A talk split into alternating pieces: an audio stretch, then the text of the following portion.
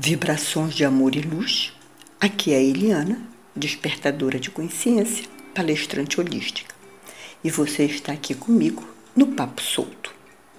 Seguindo o script do atual momento, que considero maratonista, isolamento distanciamento, fica em casa, sai de casa, põe máscara, lava as mãos, lava a roupa, a mente foi longe e acabou aportando a milhas e milhas distante no tempo e no espaço, lá no Monte Olimpo, no Monte dos Deuses, na mitologia grega, especificamente na caixa de Pandora.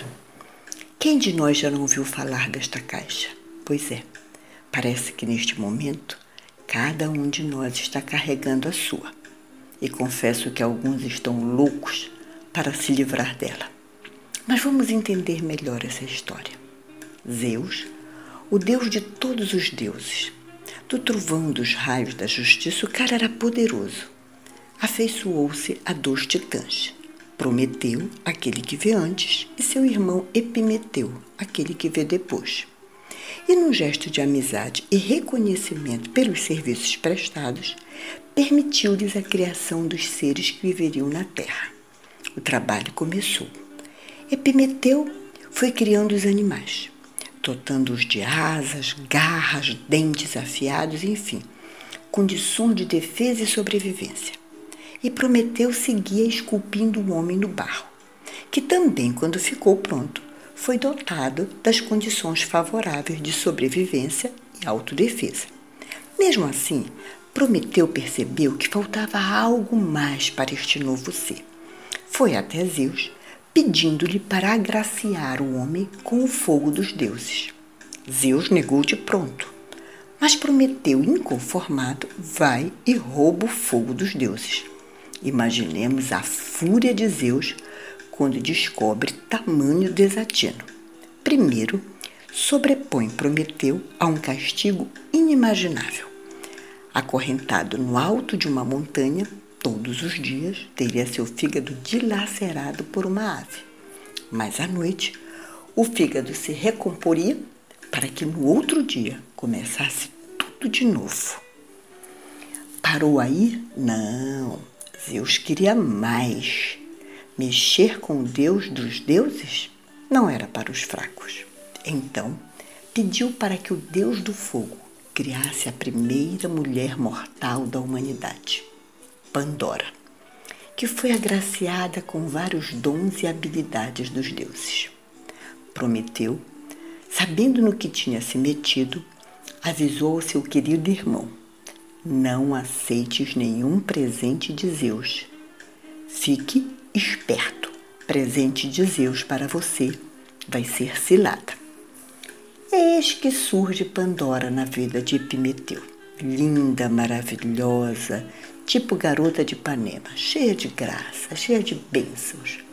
Apaixonados, no mundo de deuses imortais, acabaram casando. Zeus havia presenteado Pandora com duas preciosidades. Primeiro, dotou-a de curiosidade. E aqui façamos uma observação. Curiosidade, quando não é administrada para o bem, é um desastre no mínimo vira mãe da fofoca.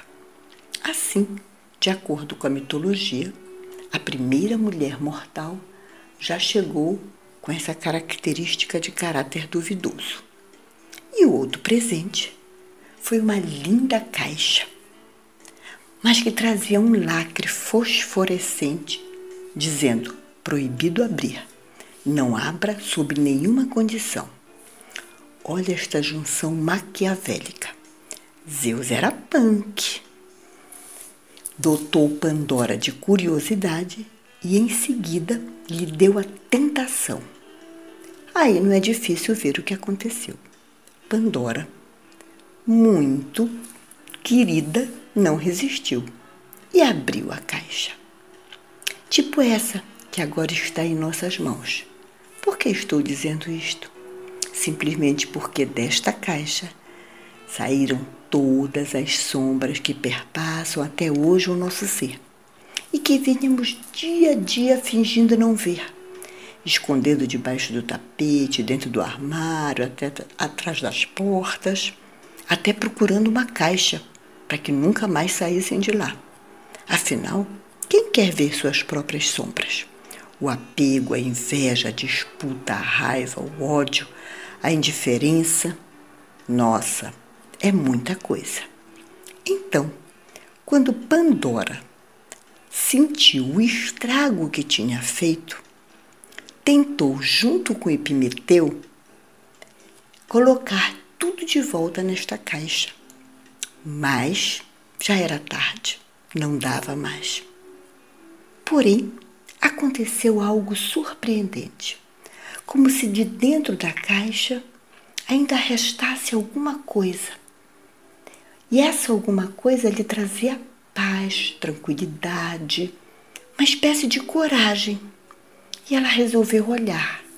Foi quando ela descobriu que na caixa, ao meio aquele caos, se encontrava a esperança.